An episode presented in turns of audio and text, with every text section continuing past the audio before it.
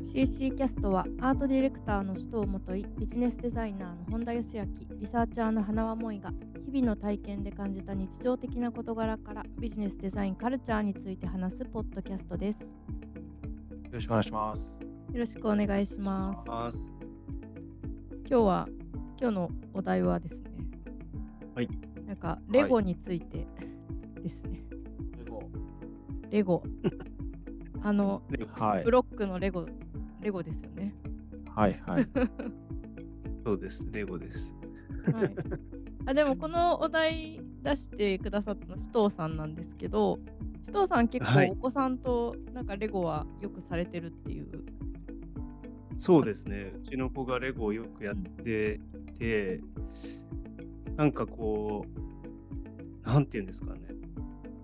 こう、まあ、僕もデザインとかいう仕仕事をしてるんで、なんか、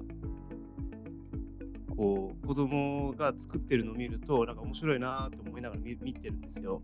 うんうん。で、なんかこう、なんて言ったらいいんだろうな。なんか、多分十何年とか、まあ、20年は言ってないけど、こう、デザインとかに関わってて、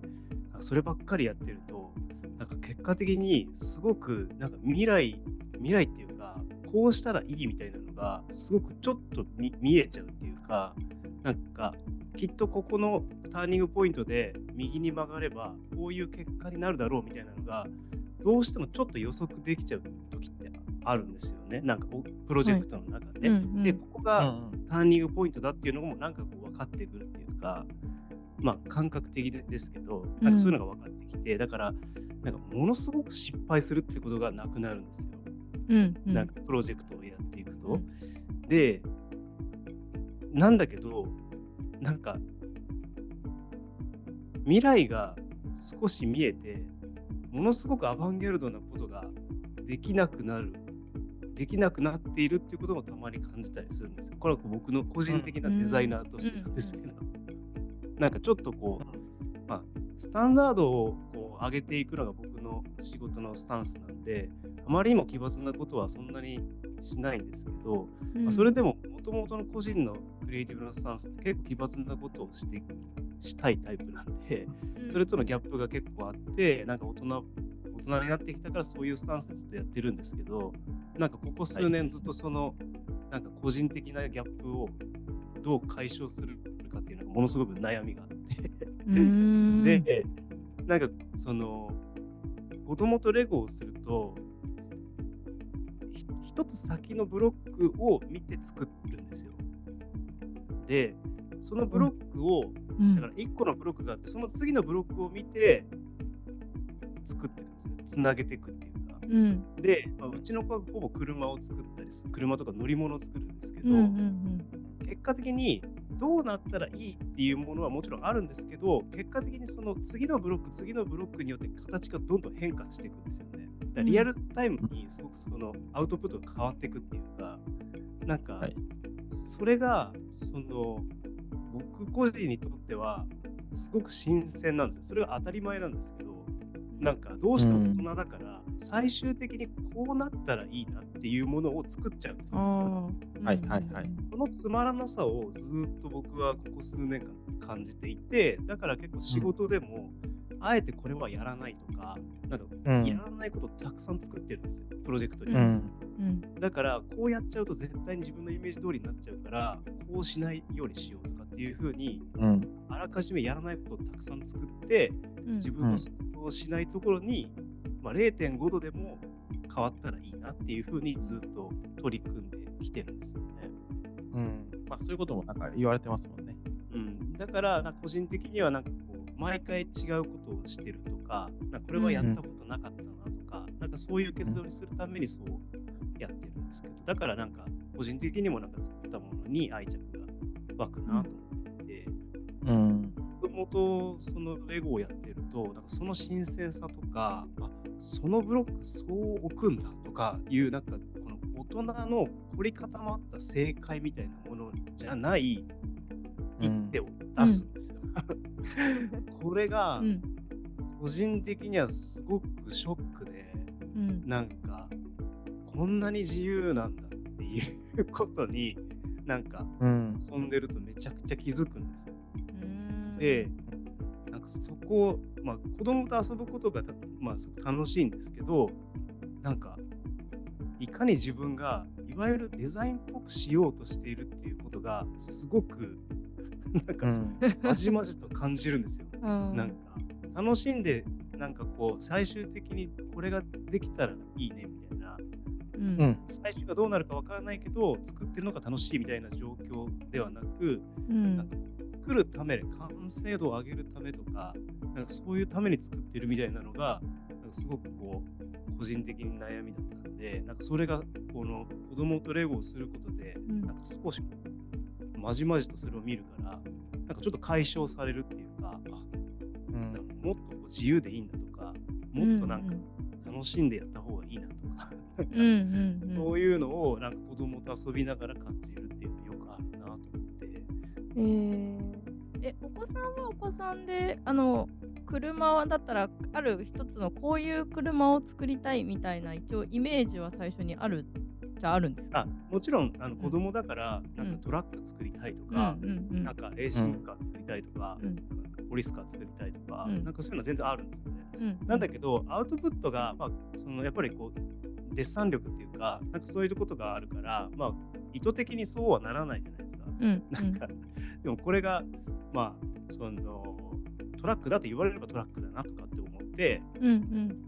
うんいるんだけど、でもなんかそそそこが問題っていうよりは、なんか、その自由に作ってて、これもトラックと言えるんだっていう定義づけの方が重要だなと思ったんですよ。そうその自由な発想っていうか、うんなんかこれもありなんだっていうふうに、うん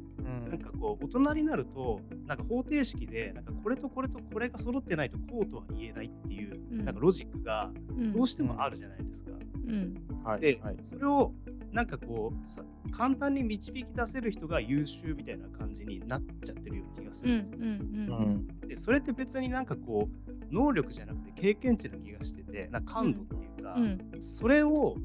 スタンスにしすぎちゃうとうんなんか僕の場合は結構辛くなってくるんですよ。なるほどね もっとうんもっと自由だったなみたいなことになって、まあ、あの最終的にいつも仕事でやるときはそれと葛藤するので、うん。最終的にアウトプットとしては個人的にはすごく全部満足度が高いんですけど、うん。うん。なんか始めるときにすごくそのなんかその葛藤と毎回戦うっていうかうん。そこがすごいなんかあの大変大変っていうか苦しいので、うん。なんか子供とそういうふうにブロックしたりすることでそのその変な悩みみたいなのがはいはいはい。解消されるっていうか、えーでもやっぱそういうのって何かものを作るっていうことを通してやっぱり感じることって多くうんいいなと思うんですけどやっぱりこう例えばそうだな。絵絵とかお絵描きとかって結構分かりやすいのかもしれないんですけど本当にこう1歳とか2歳とか、まあ、別にもうちょっと上の方のあの年齢とかに行っても割と小さい子供のうちって、なんかこう絵を描くっていうか例えばその線を引くとかなんかうん。色を、いろんな色をベタベタこうあの紙に叩きつけるみたいなうん。こととか、もっと全身使ってこうなんかうん。絵の具をもう紙に塗りたくるみたいな、うん。一つのこう行為として楽しんでる部分があって、だからこうなん例えば葉っぱは緑に塗るとかうんうん。うん車を車らしく描くとかなんかそういうことではないっていうのがなんか前提にあってそういうところで多分今のレゴみたいなことが起こったりとかもするのかなと思うので結構なんか子供に対してるとそういうのはうん。あ,、ありますよね。そうですね。なんか別になんかこうアートとかデザインとかそういう区分けで考えてるわけじゃないんですけど、うん。うん。なんかこう自己表現としてうん。子供たちがこう、なんか絵の具をバシャーってやってるのがなんかすごく楽しそうに感じるっていうか、自由なんだなっていうことを感じるっていうか、だからデザインって少し機能性あるじゃないですか。うん。だから、なんか大人だとどうしてもこう、え、これってどういう意味なのとか、どういう機能があるのとかっていうことを問いがちな気がするんですよね。で、まあ、アートだから、大人がアートをする場合は、じゃあこれにとってどういう社会的なメッセージがあるんだろうとか、どういう問いかけがあるんだろうとかに意味があったり、それをこう現象としてみんなが考えていくみたいなのがアートなのかなって、まあ、思ったりするんですけど、まあ、そそこまで至らないそのアートに至らない自己表現みたいなところがなんか個人的にそのすごく自由さがあって、うんいいなーってなんかこうこの年になって改めてちょっとこう 思う。そこがすごくなんか、まあ、同じ作るっていう行為だけでもなんか全然違うんだなって思って、うん。もう少しちょっと原体験に戻り戻りたいなっていうのーうーん。そこはあります。いやでもそこへの思いがの強さみたいなのがなんか伝わってきますね。なんか面白いのがやっぱりあのレゴのテーマは首藤さん発信のテーマでしたけどすごい、うんやっぱ饒舌 饒舌になりますね。首藤さんなんか 勢いが違うっていうかであの そうね。あのもう指導チャンネルでもいいんじゃないかと。じゃあ今回はあの首藤首藤元井チャンネ喋りすルでいやいやいやいやいやいや全然面白いなと思って。うんいやえ本田さんとかはレレゴとかお子さんと例えばやったりとかあの自分が子供の頃やってたとかなんかあります？子供の頃はもちろんやってましたけど、僕は子供とレゴするのはすごく嫌いで、うん。あの、ほぼやらないですね。うん、なんか、すごくめんどくさいなって正直思っちゃうんですよね。いや、めんどくさいですよね。あれ、すっごい細かいからね。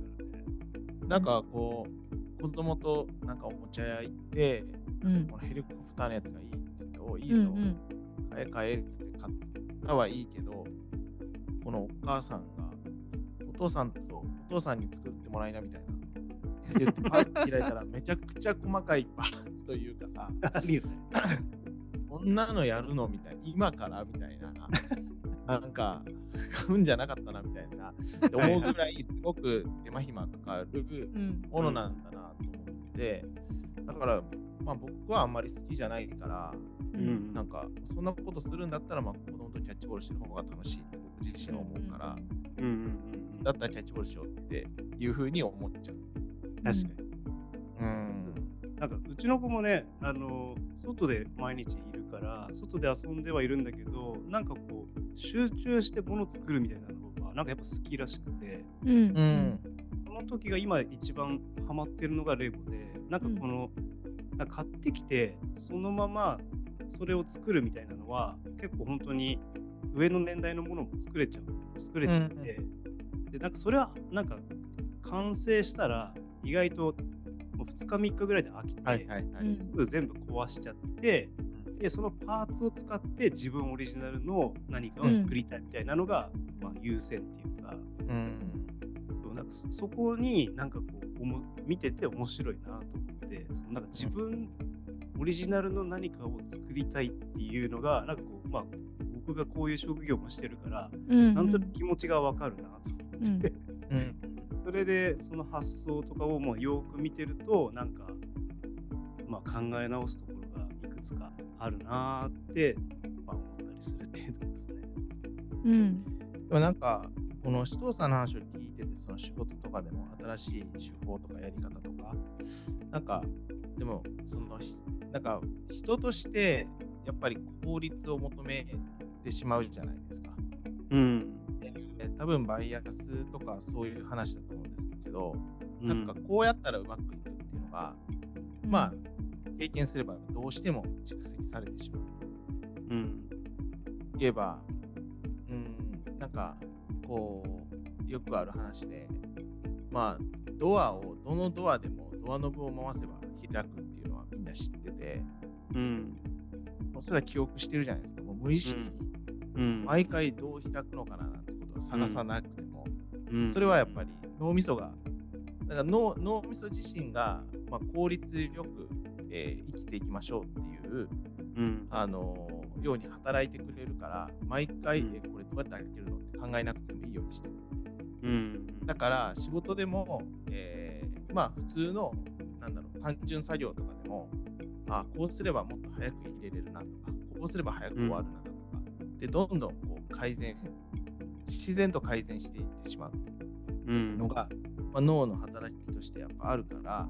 なんか、まあ、それと、こうすれば、なんとなく、えーまあ、デザインとして、まあ、クライアントなり、まあ、ユーザーが、まあ、いいなって思うポイントは、なんとなく分かってくる。うん。でもその効率で作っていきすぎると、なんか本当の強さとか、なんか、あの、オリジナリティみたいなものが失われているみたいな、うん。なんかこの本能に逆らい続けないといけない職業みたいな。っていうのは、でも効率は仕事としてはあの求めなきゃ当然いけない。うん。うんだけども、だから本当矛盾を受け入れないといけない仕事なんだなっていうのは改めてなんか思いました。だからやっぱり効率を求めたり、まあ求めるし、例えばデザイン会社も多分あると思うんですけど、うん。やっぱりそれは会社のアウトプットとしては、あまあ確かに効率を求めてるなっていうアウトプットになると思うし、うん。まあそういうえー活動、まあ経済的な活動、まあ仕事、サービス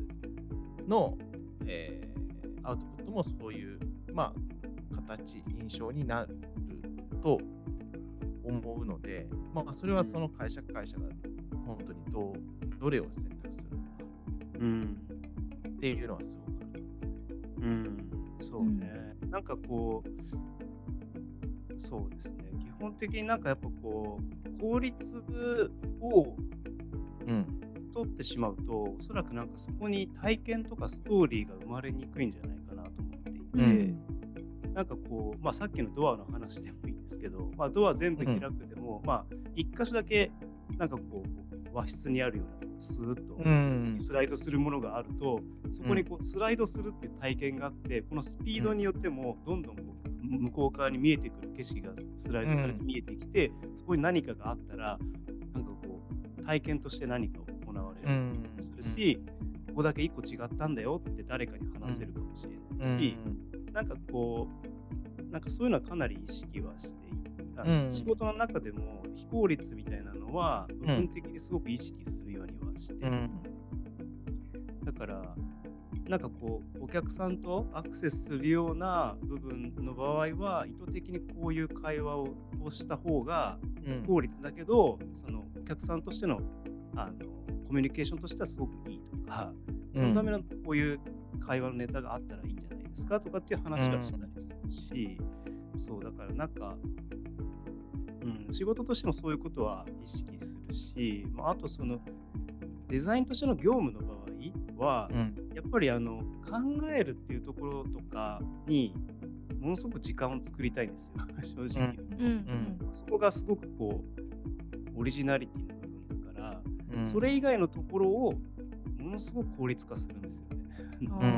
全体の時間うん割の時に、うん。なんか、無駄なところに時間割いてるんじゃなく、自分が一番オリジナリティを発揮できるところに一番時間を割いた方がいいので、うんうん。うん、だから一日の時間の割り方っていうのは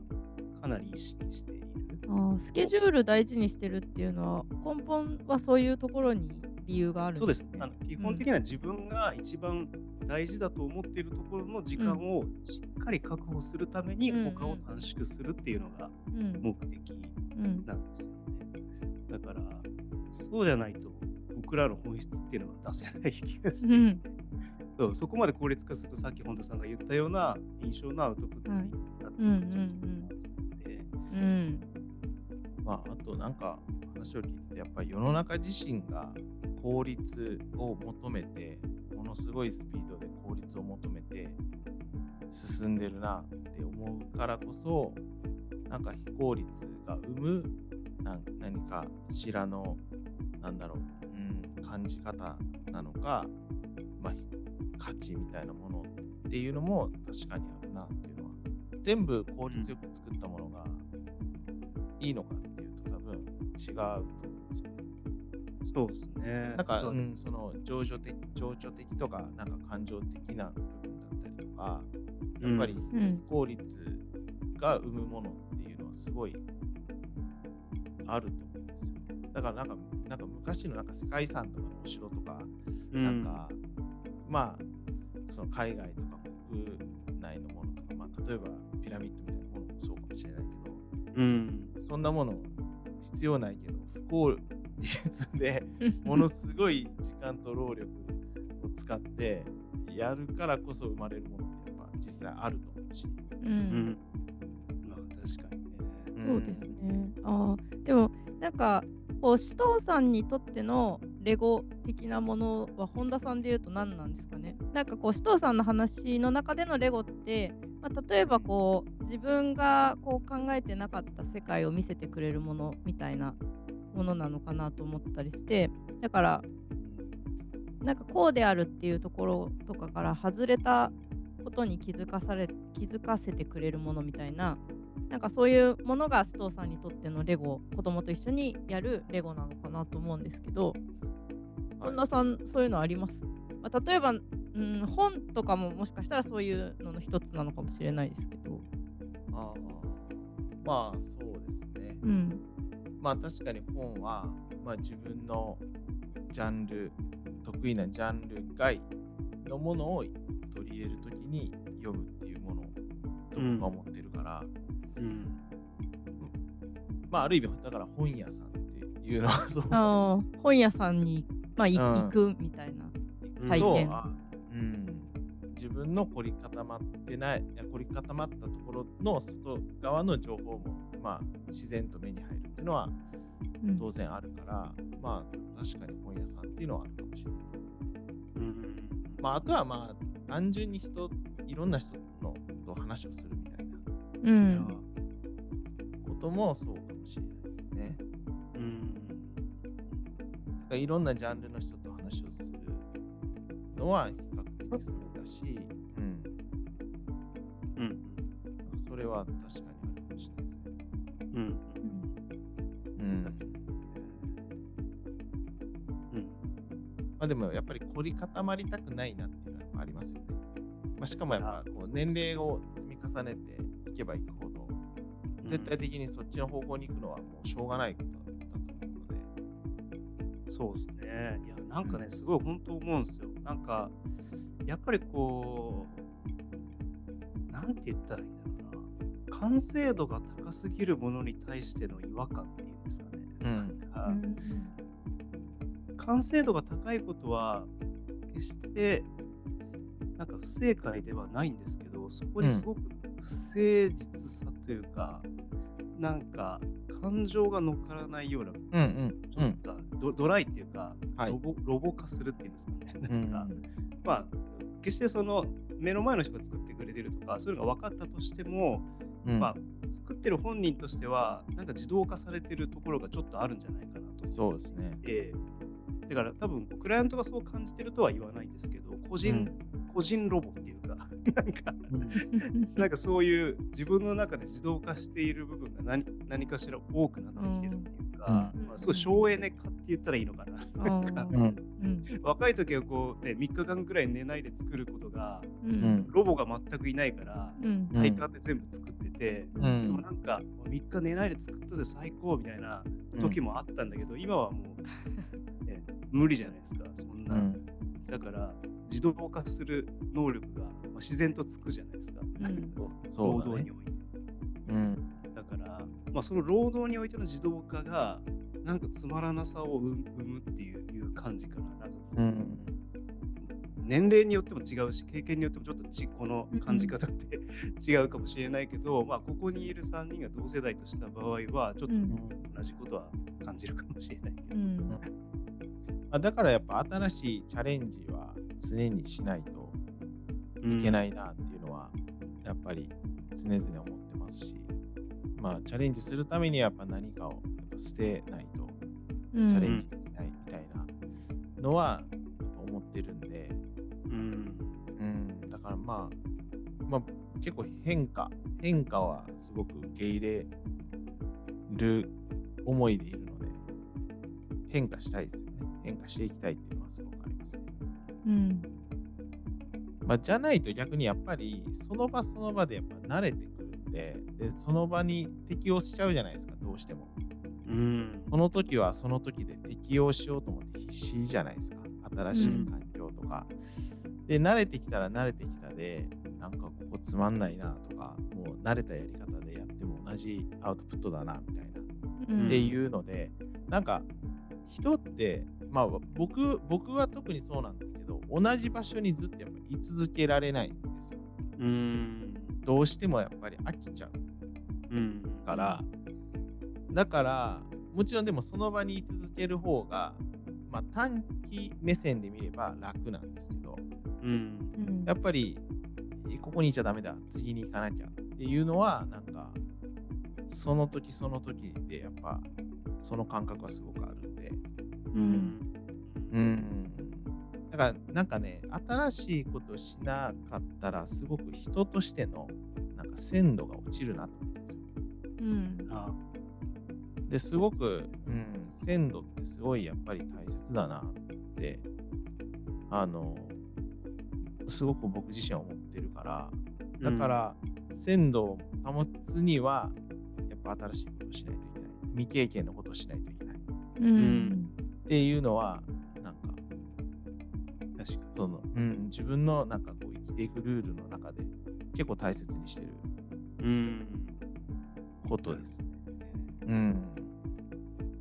でも結構なんかそのちょっと話ずれるかもしれないけどなんかこううん。一つのプロジェクトとかやるときになんかこうパッと切り替えられたりします？なんかもう複数のものが進んでるじゃないですか、うん。その時切り替えってどうどうします？結構すぐできたりします？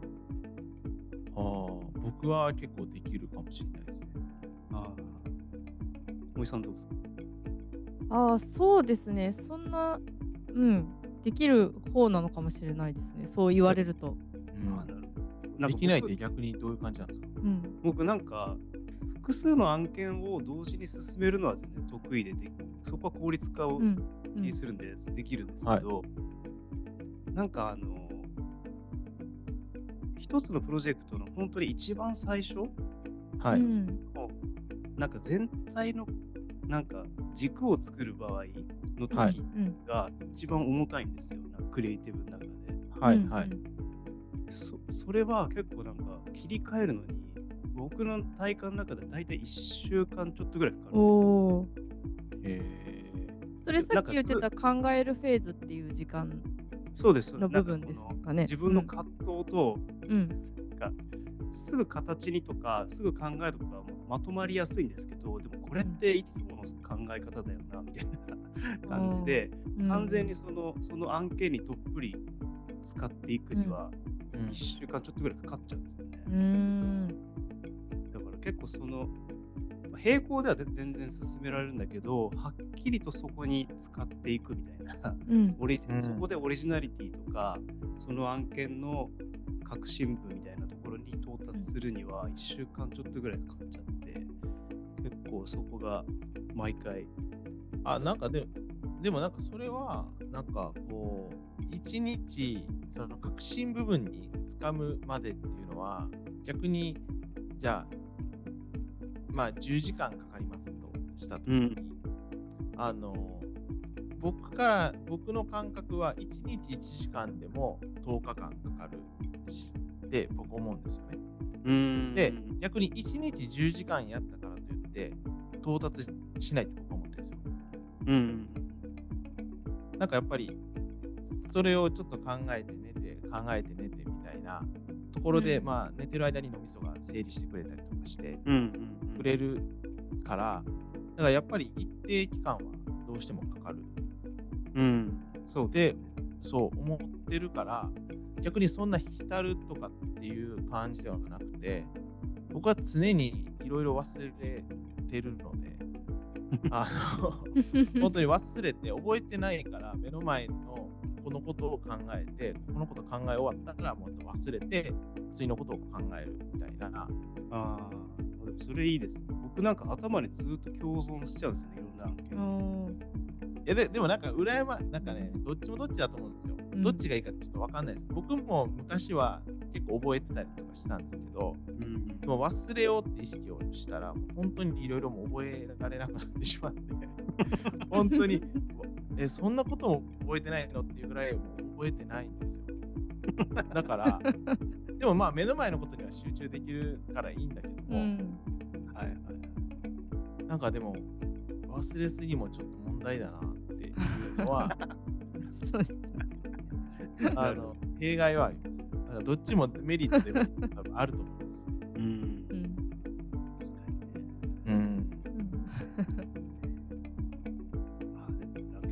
仕事してると、やっぱりこう、そういう葛藤っていうか、プロセス、なんか仕事に対するプロセスの葛藤みたいなのが毎回、うん。どうしても、もっと効率よくとか、もっと新しくみたいなことをちょっと思っちゃう癖があるから、うん。だからなんかちょっと微妙に葛藤するのかなって気がします。いや、そうですね。なんか、矛盾ですよね。うん。ものすごい矛盾だと思います。だから紫藤さんとかすごい、確かになんかあの、効率よく、すごいいろいろ整理して、う。うんん。やるんだって言いながら、すごい不効率なことをして、新しいことを踏むんだみたいな。なんか右向きながら左向くぞみたいな、なんかそういう感じは実際ありますよね。あるある うん。でも、でもなんかその矛盾が正しい気がしますよね。なんかやっぱりうん片方だけではやっぱり到達しないところって多分あると思うんで、やっぱ両方うん。磨かないといけないっていうのが、あすごく思うから。うん。いや、このこの悩みは多分まだまだ続きそうな気がしあます。ーなんいやいやか明日明日に解決することでは なさそうですけど でも面白いですねなんかレゴのレゴの話からなんかすごい広がった感じが、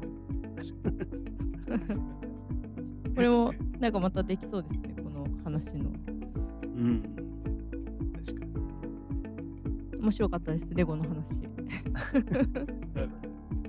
そうね、レゴからの話。そうレゴからの話が面白かったですまあ、大体でも毎回やっぱ毎回そうだよ。うん、こういう感じになりますよね。まあまああそうですねゴールが全然違うところにでもこれそってなんかタイトルとかってレゴの話になるんですか ねなんかねこれ聞いた上での総集編の確かにあのまとめたなんかタイトルになるのかどっちなんだろうわかんない。確かにそれちょっと考えましょう終始レゴの話してるわけじゃないもんね。そうないもん。レゴから始まるまるなんですよね、多ああ分ね。確かに。うんうん、ちょっと考えましょう、それは。うん、いや面白いです。はい。ね次回もね、そう、次回もよろしくお願いします。はい。はい。楽しみにありがとうございました。はい、はいありがとうございました。